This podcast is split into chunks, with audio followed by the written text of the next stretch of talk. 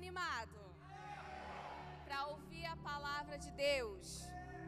Para aprender a como estudar a Bíblia? Glória a Deus, vai ser um tempo poderoso. Para quem não me conhece, gente, meu nome é Débora, eu tenho a honra de ser uma das pastoras aqui dessa casa e eu quero começar esse tempo com você também relembrando um pouquinho, só dando uma pequena pincelada, que a gente começou uma série na última quinta-feira, que é como estudar a Bíblia, e quem abriu essa série foi a Gabi Velasco, essa que acabou de dar os anúncios aqui. E ela trouxe dicas. Se você estava aqui, tu viu que foi ponto a beça. E foram dicas preciosas para a gente aprender a, o que fazer para estudar a Bíblia. Quando a gente senta para estudar a Bíblia, como que a gente faz isso? Ela deu dicas muito práticas, muito preciosas e eu acredito que te abençoou, amém? Glória a Deus. E hoje eu quero ampliar um pouquinho o nosso entendimento e eu quero falar da importância de estudar a Bíblia e depois eu quero falar de como a gente a estuda. Amém, gente? Glória a Deus. É, eu preciso saber, todo mundo aqui tem plena convicção de que a Bíblia é a palavra de Deus? Todo mundo tem plena convicção? Se você não tem, fala não. Seja sincero, hein? Fala amém, não, é mentira se você não tem. Tem plena convicção de que isso aqui não é um livro histórico, que foi escrito por homens, que viveram experiências e acharam legal colocar no livro? E começou, o amém começou a se apagar. Aí, uh, uh, uh. gente, não foi lá, lá no Antigo Testamento, na tábua da lei, foi, foi o dedo de Deus. Isso aqui foi escrito por homens mesmo, tá? não foi o dedo de Deus, não. Mas todo mundo tem plena convicção de que é a palavra de Deus. Amém. Porque senão, gente, se essa convicção não, não tiver, vai ficar difícil para você entender o restante da palavra. Amém. Ela é a palavra de Deus. É nela que a gente conhece a vontade de Deus. É nela que a gente recebe a direção de Deus. A gente conhece quem Deus é. E é através dela que Deus fala. Ah, mas Deus não fala através de pessoas? Fala através de pessoas. Glória a Deus por isso. Ele usa os seus filhos. Só que se eu não conheço o que a palavra diz, como eu vou saber que alguém está me dizendo a vontade de Deus? Através de um arrepio? Tu corre desse negócio de arrepio, pelo amor de Deus. Talvez esteja ouvindo heresia aí, mas só porque está te arrepiando, porque passou um vento, tu acha que é o Espírito Santo. Para com esse negócio. E hoje eu quero compartilhar o que diz em Oséias 6,3 e mostrar que a gente é encorajado a conhecer a Deus. Olha o que diz aqui: conheçamos e prossigamos em conhecer o Senhor. Como a alva será a sua saída, e ele a nós virá como a chuva, como a chuva serôdia que rega a terra.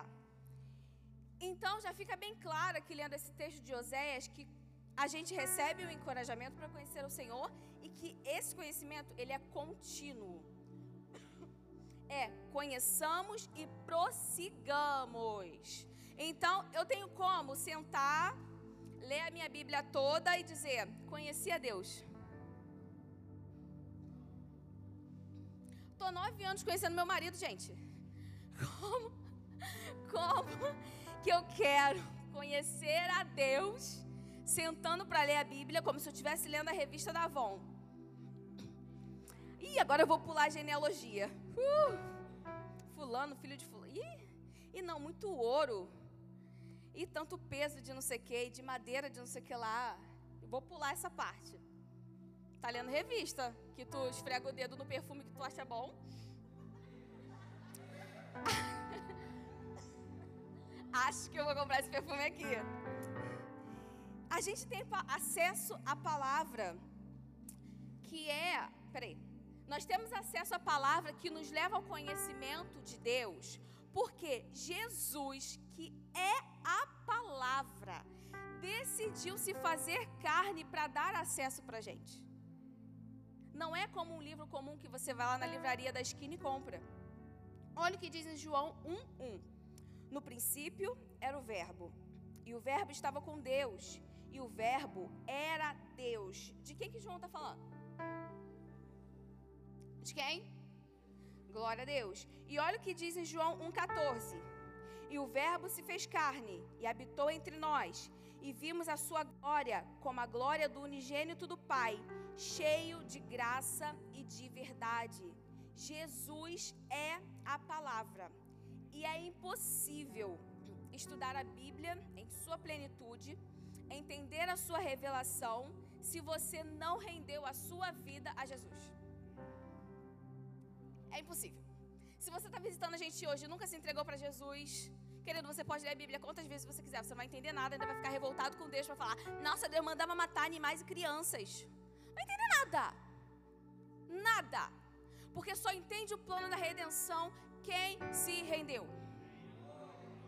Eu só entendo que é ser redimida porque eu fui.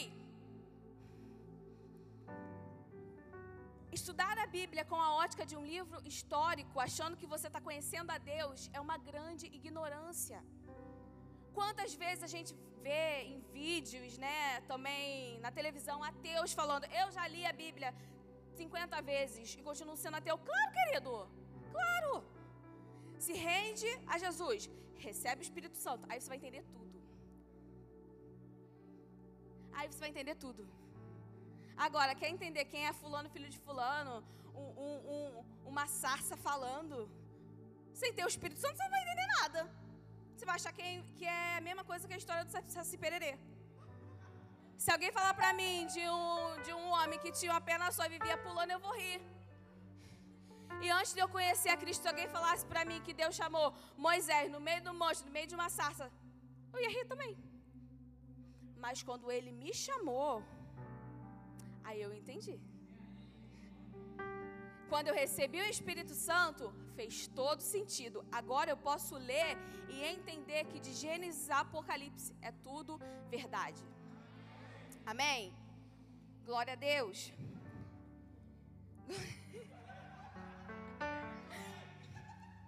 Amém. Tudo bem. Você disse que ler a Bíblia vai me levar a conhecer a Deus. Aí depois você começou a falar de Jesus. É porque quem conhece o filho conhece o pai. Quem é um com o filho é um com o pai. Não existe. Gente, não existe. Tô tentando achar um negócio que eu gosto de dar exemplo. Não existe. Eu não sou um, uma com esse neném que está aqui dentro. Nesse momento ele só está aqui, habitando aqui, né? Me deixando pesada. Mas daqui a pouco ele vai sair, ele vai ter a vida dele. Mas o filho e o pai não, gente. Um um. Eu e o Pai somos um. E só é possível conhecer a Deus conhecendo o Filho. E não tem como você conhecer um Jesus legalzão, cheio de graça, se você não ama o Deus do juízo. Também está errado. Você está conhecendo o Filho errado. Um Jesus maneiro da internet que te apresentaram. Cuidado com o que você vê no YouTube. Cuidado. Se não está batendo com isso aqui, é heresia. Tá bom? Melhor de repente você até parar de assistir vídeo e só ler a tua Bíblia. Porque você tem o Espírito Santo para te ensinar. Tu não precisa de teólogo de YouTube. Amém? Ah, tá querendo que eu venha para Queremos Te Servir? Também não. Se você não quiser sentar para estudar a Bíblia comigo, não precisa, mas você precisa do Espírito Santo. Pelo amor de Deus. João 14, do 8 ao 10.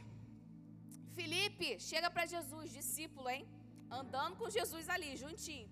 Chega para Jesus e fala: Senhor, mostra-nos o Pai, e ficaremos satisfeitos. Para te provar que Ele e o Pai são um. Olha que Jesus responde: Felipe, ele, ele pede o que, gente? Mostra-nos o Pai. Olha a resposta de Felipe: Felipe, estive com vocês todo esse tempo você ainda não sabe quem eu sou?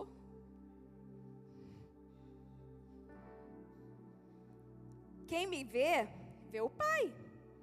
Então por que me pede para mostrar o Pai? Você não crê que eu estou no Pai e o Pai está em mim? Tem como separar uma coisa da outra? Não. quer conhecer a Deus, se renda a Jesus. Agora, por que que eu preciso estudar a Bíblia? Por que, que eu preciso conhecer a Deus? Porque eu já te falei que estudar a Bíblia é conhecer a Deus. Por que, que eu preciso? Porque, choque, fique chocado com essa notícia, você foi salvo para conhecer a Deus. Oh, eu não fui salvo para adorar a Deus? Não. Você adora a Deus porque você conhece. Você adora quem você não conhece. Ah, mas eu não fui salvo para me relacionar. Você se relaciona com quem você não conhece? Você passa na rua, vê uma pessoa, oi, tudo bom? Agora a gente vai construir um relacionamento, somos amigos. Não. Você conhece essa pessoa e depois você vai se relacionar com ela. Eu não me relacionei, eu não, não conheço uma pessoa que eu. Negócio, assim, ó. Vi ali, tô me relacionando. Então, você é salvo para conhecer a Deus. E aí você passa a adorá-lo, você passa a servi-lo, você passa a se relacionar, porque quanto mais você o conhece, mais você quer se render. Amém? Glória a Deus. Você não foi salvo para ser rico. Desculpa se você estava tentando. Você não foi salvo para ter uma família de comercial de margarina. Isso tudo faz parte do pacote da salvação.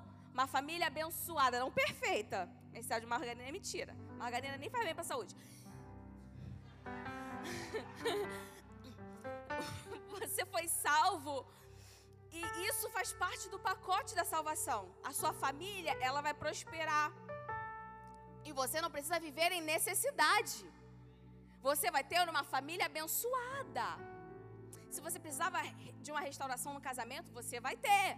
Mas você foi salvo para conhecer a Deus. Olha aqui, João 17,3.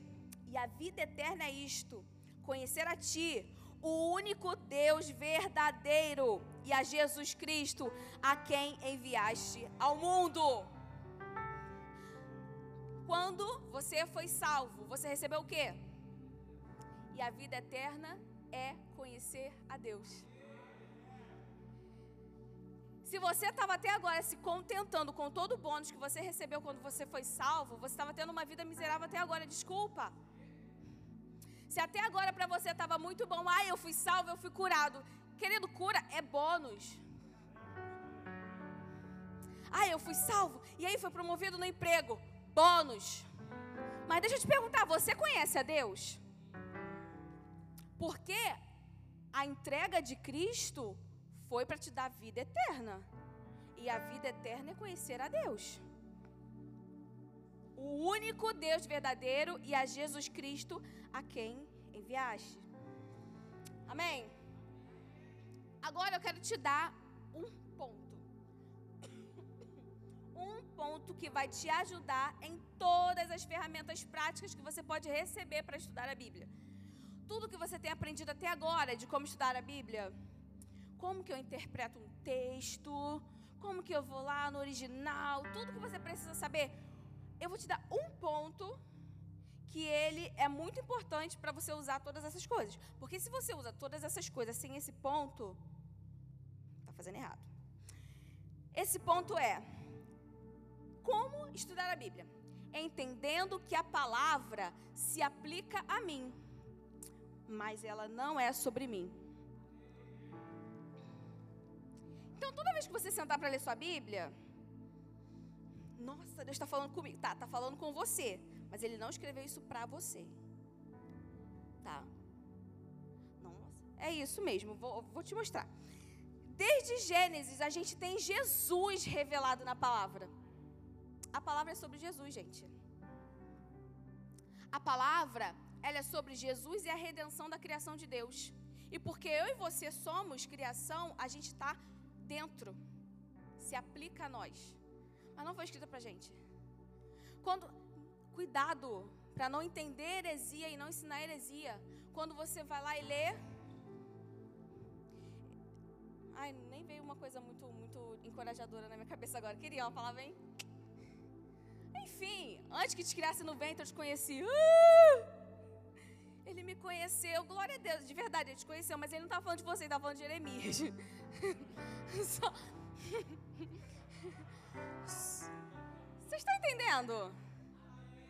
É, gente, é sério. Não, não estou dizendo que você não pode ser consolado com essa verdade. Ele te conheceu antes de ser formado no ventre, sim. E as nações te veem por profeta. Ah, eu sou profeta, às vezes nem é. Aí só porque você acordou aquele dia mal, acordou mal, acordou triste, chateado, precisando de uma palavra, você foi na caixinha de promessa. Você abriu, fala comigo, Deus. Antes que eu te formasse, é isso. A minha vida é difícil porque eu sou um profeta. Aí começa. Gente, em nome de Jesus. Eu tô rindo, mas eu já fiz isso. Já fiz muito isso. Eu fiz muito isso, gente. E se eu abrisse na genealogia? Nossa, não é isso não. Deus não quer falar isso comigo, não. Fulano, filho de fulano, peraí. De novo. E foi Judas e se precipitou. Nossa, não. Judas se matou, peraí. Aí enquanto não acha o negócio de Eis que estou convosco todos os dias, até a consumação do século. Eita glória, ele está comigo, hein? Oh, é isso que eu precisava nessa manhã. Passou 10 minutos procurando. Então, o que eu estou querendo dizer é que é errado você receber consolo, conforto. Claro que não, a palavra está aqui para isso mesmo. É Deus falando com a gente. Só que a gente precisa entender a época, a gente precisa entender o tempo, com quem Deus estava falando, e o Espírito Santo ele vai dizer para a gente o que se aplica a nós. A interpretação não muda nunca, a interpretação é uma. A revelação pode ser diferente. E é aí que você precisa entender que não fala sobre você, porque senão você começa a interpretar a Bíblia colocando você no centro. Mas não é.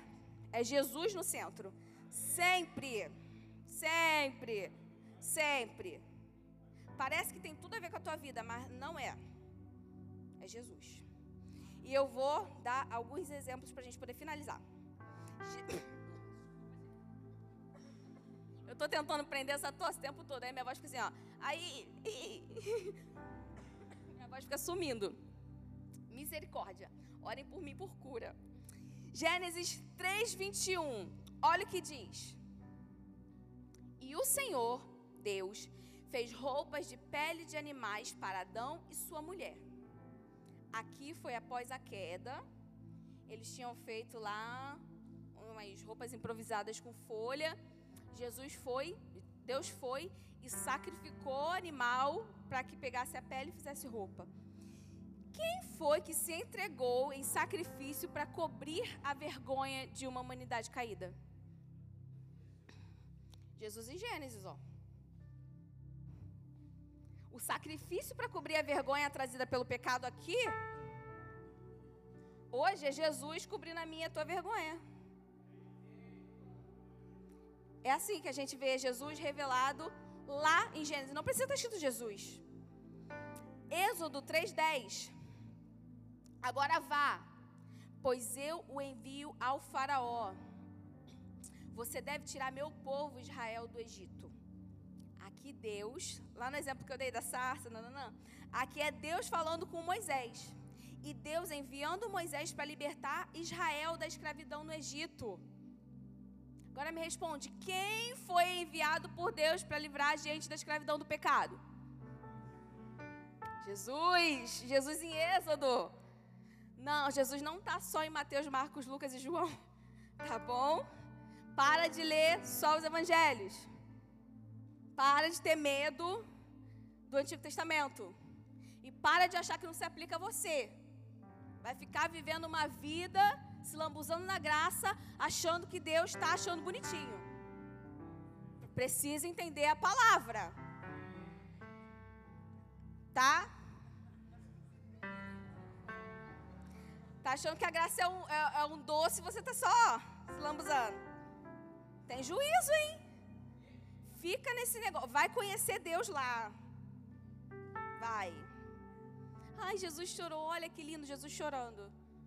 Aí depois vai ver lá Deus, mata. Ai, nossa, esse Deus eu não conheço. É, não lê.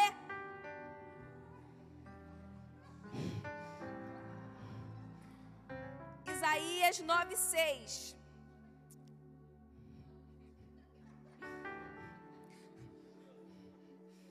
Pois o menino nos nasceu, um filho nos foi dado, o governo estará sobre seus ombros, e ele será chamado Maravilhoso Conselheiro, Deus Poderoso, Pai Eterno e Príncipe da Paz. Isaías falando de Jesus lá no Antigo Testamento. Jesus falando, Isaías falando de um Messias que viria. Jesus, então, Isaías estava falando de Jesus. Esses exemplos que eu estou dando aqui é para a gente ver Cristo revelado em toda a palavra. E assim a gente começa a entender o fundamento que é. Quando eu sento para ler a Bíblia, eu sento olhando para Cristo. E aí depois eu pego o que é para Débora. Amém? Oséias 2,2 para a gente terminar. Quando o Senhor começou a falar a Israel por meio de Oséias, disse-lhe: Vá e case-se com uma prostituta, para que os filhos dela sejam concebidos em prostituição. Isso mostrará como Israel agiu como prostituta ao afastar-se do Senhor. É claro aqui que Oséias, quando a gente lê, está falando de uma realidade. Só que não foi um, uma coisa que aconteceu no espírito, tá, gente? Não foi uma coisa, uma visão espiritual, não. Deus fez isso com Oséias mesmo. Falou para ele: vai lá, pega uma prostituta, se casa com ela, tenha filho com ela, para mostrar que assim como ela age com você, Israel age comigo. Quer ser profeta, né? Vai. E aí, a gente vê Deus e Israel em Oséias. Só que isso aqui também faz um paralelo com Jesus e a igreja, que está lá no Novo Testamento. Cristo se rendendo. Ah, mas Jesus vai vir buscar uma noiva santa. Claro, né, gente? Pelo amor de Deus. A igreja que Jesus vai buscar não é prostituta, não, pelo amor de Deus. Mas isso mostra um noivo que se entregou para redimir um povo que agora faz parte da igreja, que era o quê? Espiritualmente prostitutos. Se você. Eu, isso aqui não é prostituição no, na prática mesmo, não. Se você se rende a outros deuses, desculpa, é prostituição. Se você se rende ao dinheiro, é prostituição, tá bom? Porque só existe um Deus. Um Deus verdadeiro. Resto não presta, não. O resto joga fora. Joga o dinheiro fora. Se precisar, dá para alguém. Joga fora, não, porque tem, tem pessoas que precisam.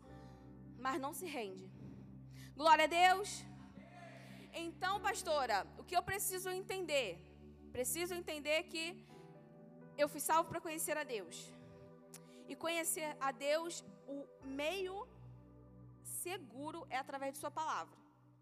Porque conhecendo a palavra, obviamente, o Espírito Santo ele vai me dar revelação, vai me dar entendimento, eu vou ouvir Deus usar alguém, todas essas coisas. Mas se eu não tenho acesso à palavra, eu posso me enganar. Então, o meio seguro é através de Sua palavra.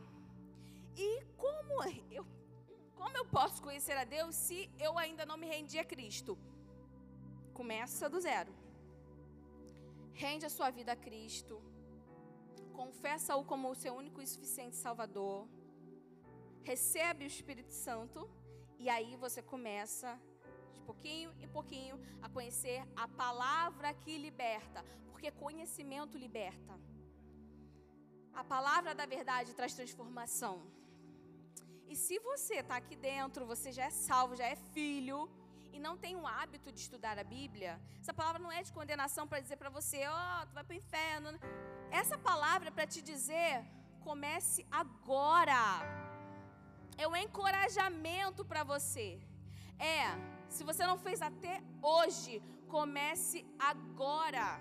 Porque não tem como você viver uma vida plena em Cristo sem conhecê-lo. Não tem como. Não viva só do bônusinho que você recebeu. Viva do pacote completo. Não viva só da presença derramada no culto. Não viva só do ah, eu fui curado, ah, minha família foi restaurada. Receba o pacote completo. Receba conhecimento de Deus, vida transformada, um relacionamento que traz comunhão. Aprendi. Amém? Glória a Deus, queridos. Eu espero que essa palavra tenha abençoado a sua vida. Fica de pé. Nós vamos orar agora. Eu sei que essa palavra não foi uma palavra, vamos dizer, evangelística, mas com certeza ela foi uma palavra para ampliar a nossa mente, para abrir a nossa mente, mudar a nossa perspectiva. E eu quero saber se existe aqui pessoas afastadas do Senhor, pessoas que ainda não se renderam ao Senhor. Porque a palavra pregada ela nunca volta vazia. E se existe um coração que é uma terra fértil, com certeza essa semente vai brotar. Amém? Então feche seus olhos, eu quero começar fazendo um convite aqui. Se tem alguém que nunca rendeu a sua vida a Jesus, está aqui essa noite visitando a gente e você deseja fazer isso, esse é o seu momento, tá? O momento de se render a Cristo é o momento quando o Espírito Santo convence a gente. A gente não precisa de muitas coisas. A gente só precisa tomar consciência do pecado e se arrepender. Então, se hoje você se enquadra nisso e deseja se render, existem pessoas aqui na frente para orar por você. Assim como também se você já se rendeu, mas está afastado. Não se engane pensando que você está vindo toda quinta e todo domingo, fazendo check-in, servindo no seu departamento, é prova de que você está em comunhão com o Senhor. Comunhão com o Senhor é viver em comunhão com o Senhor, não é estar fazendo, cumprindo serviço. Então, se você se identifica e percebe que a vida de comunhão com o Senhor, a aliança foi quebrada, é momento de você se render também.